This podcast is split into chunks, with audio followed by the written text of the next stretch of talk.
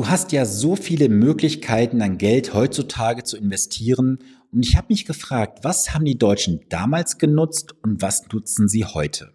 Und ich habe dazu eine sehr spannende Statistik gefunden bei Statista. Die Quelle dazu ist der Verband der privaten Bausparkassen. Und diese Statistik verlinke ich dir natürlich unterhalb des Videos und in den Show Notes, dass du dir das Ganze auch mal grafisch anschauen kannst.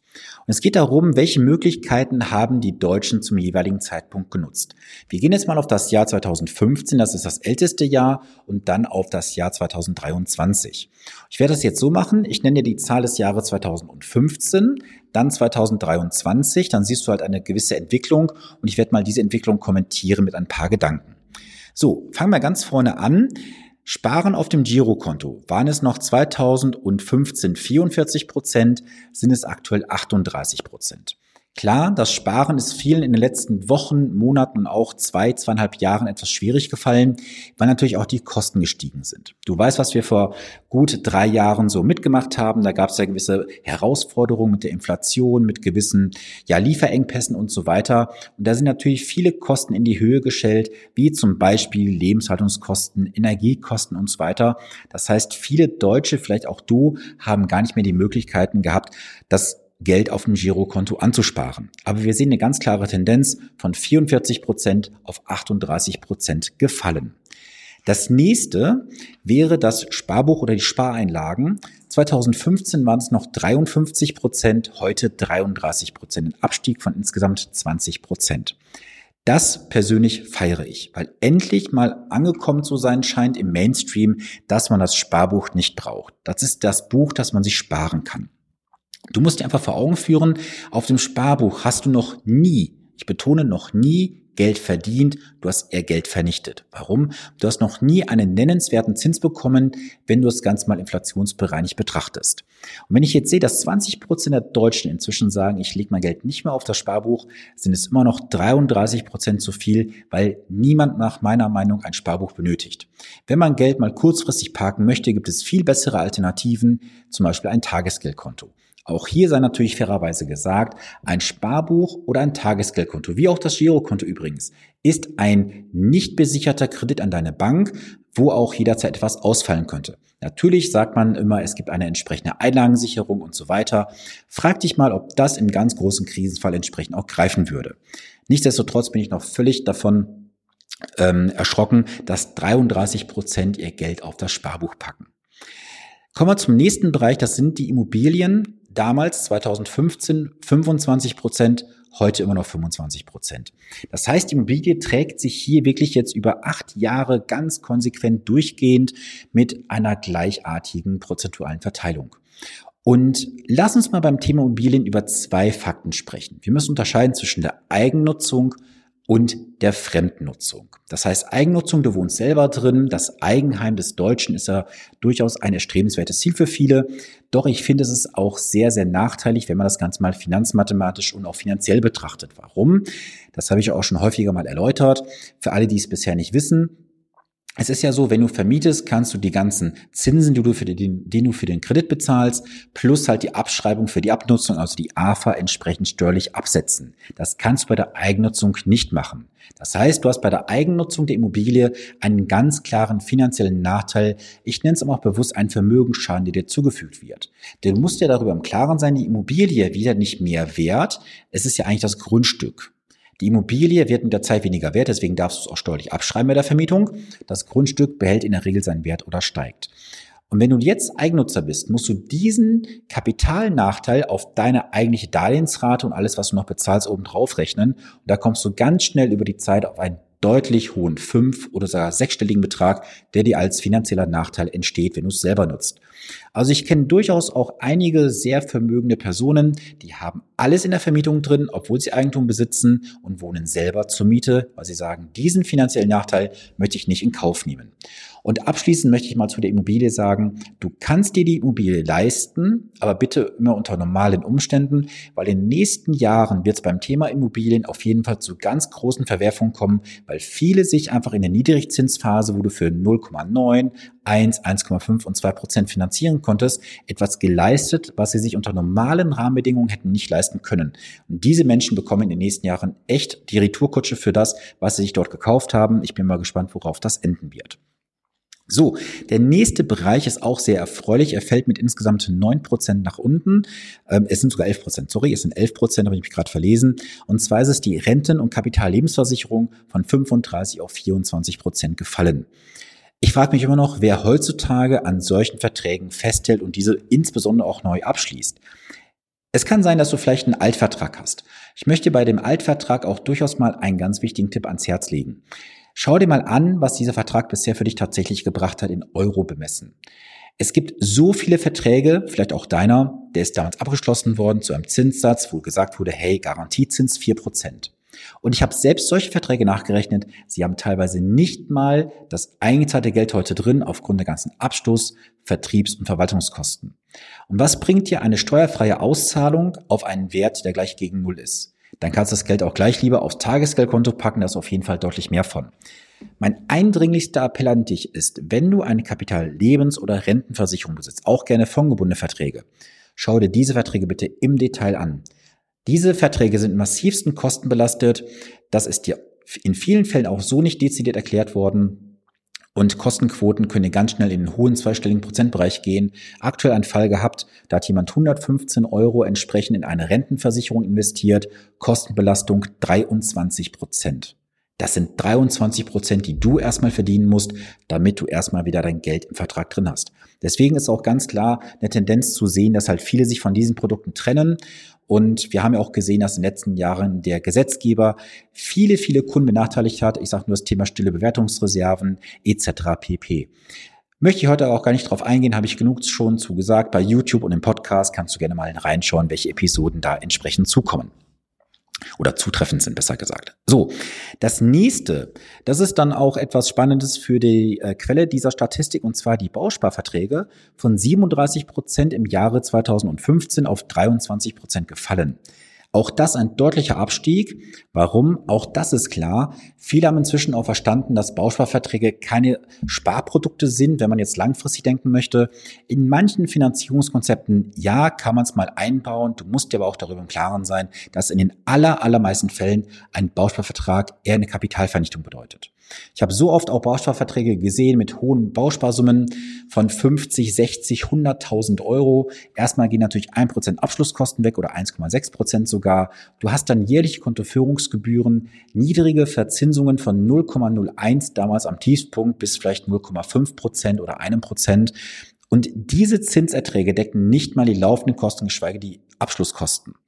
Du musst dir bei der Kapitalanlage in irgendein Produkt, wo auch immer, im Klaren sein, du musst mindestens die Abschlusskosten und Verwaltungskosten reinholen. Erst dann verdienst du auch entsprechend was. Und Bausparverträge, wie bereits gerade gesagt, sind nur dafür da, vielleicht mal um einen Teil zur Finanzierung einer Immobilie, wo vielleicht die Bank sagt, da können wir nicht mit reingehen, weil der Vorteil ist ja für die Bausparkassen, das muss man ihnen natürlich lassen, sie gehen nicht in den ersten Rang im Grundbuch rein, sie gehen in den zweiten Rang rein. Das heißt also, du kannst damit natürlich auch in der Gestaltung durchaus deinen Vorteil ziehen, aber Achtung, das sollte man dir immer dezidiert auch gegenüberstellen. Was hat das für entsprechende finanzielle Verflechtungen auf einer ganz normalen Bankfinanzierung. Wie sieht es dann in einer Kombination aus oder in einer kompletten Bausparfinanzierung? Das sollte dir ein Bankberater oder ein Finanzanlagenberater, Finanzanlagen schon, ein Immobilienvermittler in, oder Immobiliendarlehensvermittler, so rum ist richtig, mein Gott. Immobiliendarlehensvermittler entsprechend ähm, aufdröseln können, dass er dir ganz genau sagt, wie sieht A, B und C aus. So, dann kommen wir jetzt mal zu einem Bereich, der aufgestiegen ist, und zwar der Bereich der Investmentfonds, damals mit 19 Prozent angegeben, heute 22 Prozent. Nach meinem Dafürhalten ist das noch viel, viel zu wenig, weil wir haben da noch deutlich Potenzial nach oben.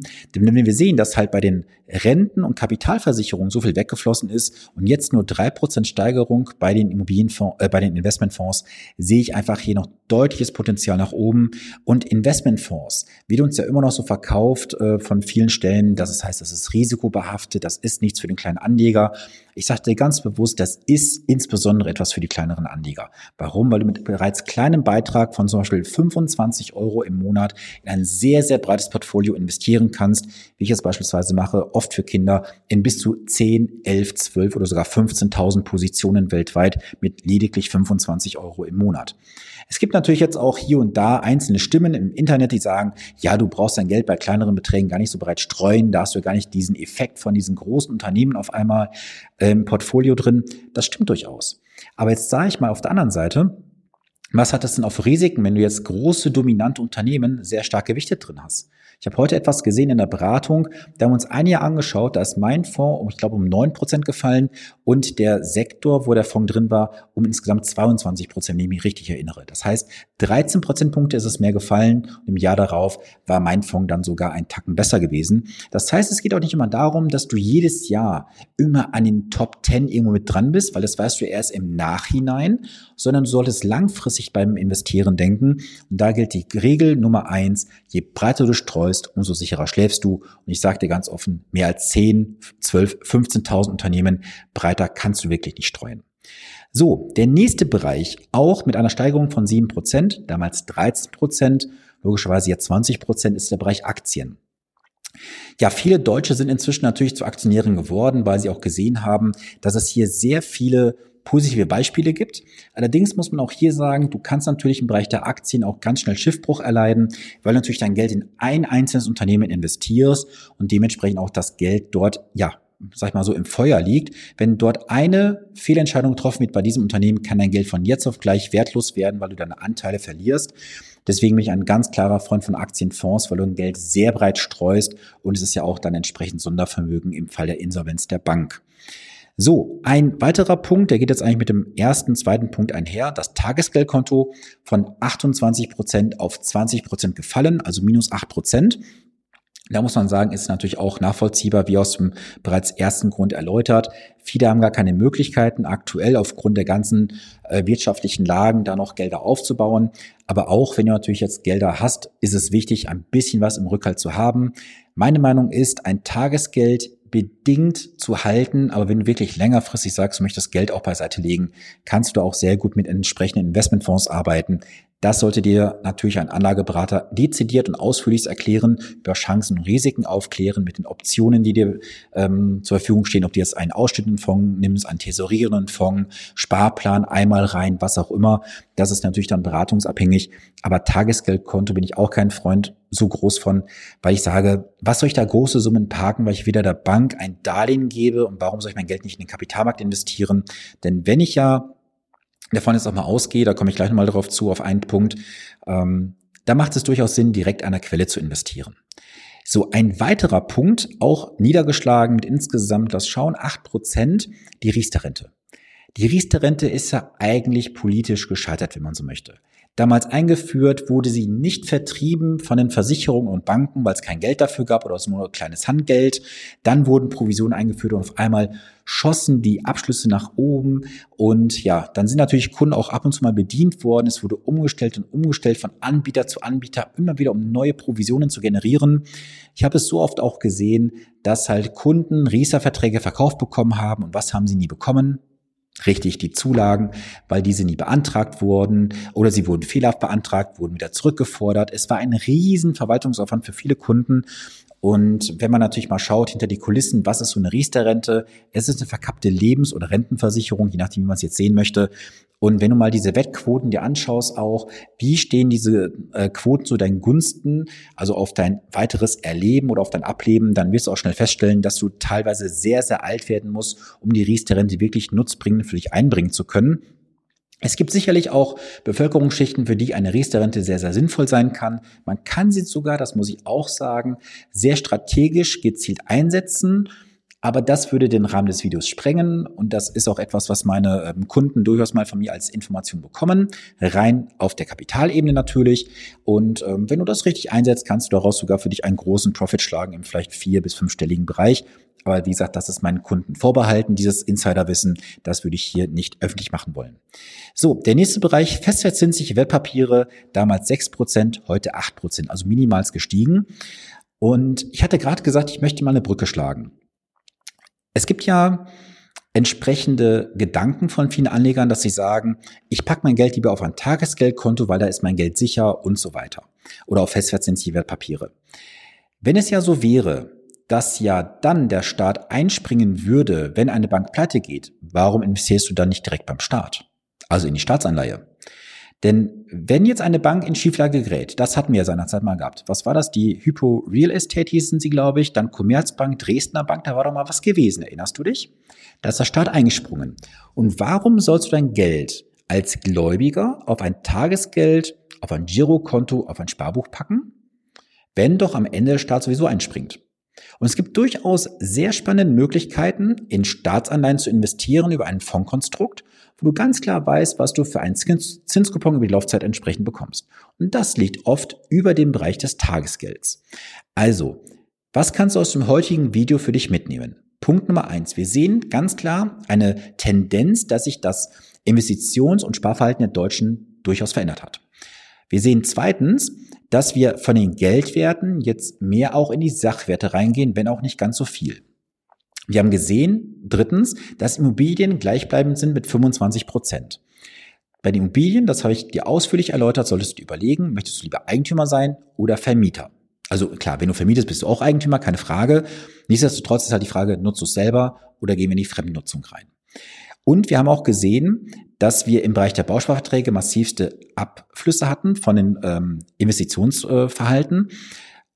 Aber auch da habe ich dir gesagt, es gibt durchaus Konstruktionen, wo ein Bausparvertrag Sinn machen kann. Ich sage ja auch gerne, Sinn kann nicht gefunden, Sinn muss gegeben werden. Und egal, was du machst, du triffst immer eine kompetente Entscheidung, eine bewusste Entscheidung. Es ist nur wichtig für dich. Du musst die richtigen Fragen stellen. Und so Fragen sind zum Beispiel, lieber Berater, kannst du mir dieses, jenes und das mal ausrechnen. Weißt du, ich möchte das heute mal als kleines Bonus am Ende des Videos und des Podcasts mitgeben. Ich habe so oft auch in Gesprächen beigesessen, wo ein freier Berater, ein Bankmitarbeiter dem Kunden was verkaufen wollte und ich habe ein, zwei Verständnisfragen gestellt und mal gebeten, etwas zu berechnen. Und dann siehst du ganz schnell in der Körpersprache auch, dass wir jetzt gerade eine Frage gestellt haben auf etwas, was nicht in das System reinpasst. Und es ist doch dein sehr, sehr wertvoller Anspruch als Kunde, dass du jemanden neben dir sitzen hast oder vor dir sitzen hast, der eine gewisse Finanzkompetenz hat. Und du solltest dich bitte nicht scheuen, Fragen zu stellen. Stell kritische Fragen, lass dir Sachen berechnen. Und das heißt nicht, dass jetzt irgendwelche Sachen da in den Rechner eingegeben werden, dann kommt da am Ende irgendeine Grafik raus oder so. Nein, du möchtest ja auch diese Herleitung des Ergebnisses verstehen. Und es wird dieses Jahr, das kann ich ja schon mal versprechen, ein Tool geben, wo du als Verbraucher deinen Berater testen kannst. Und das solltest du bitte auch tun.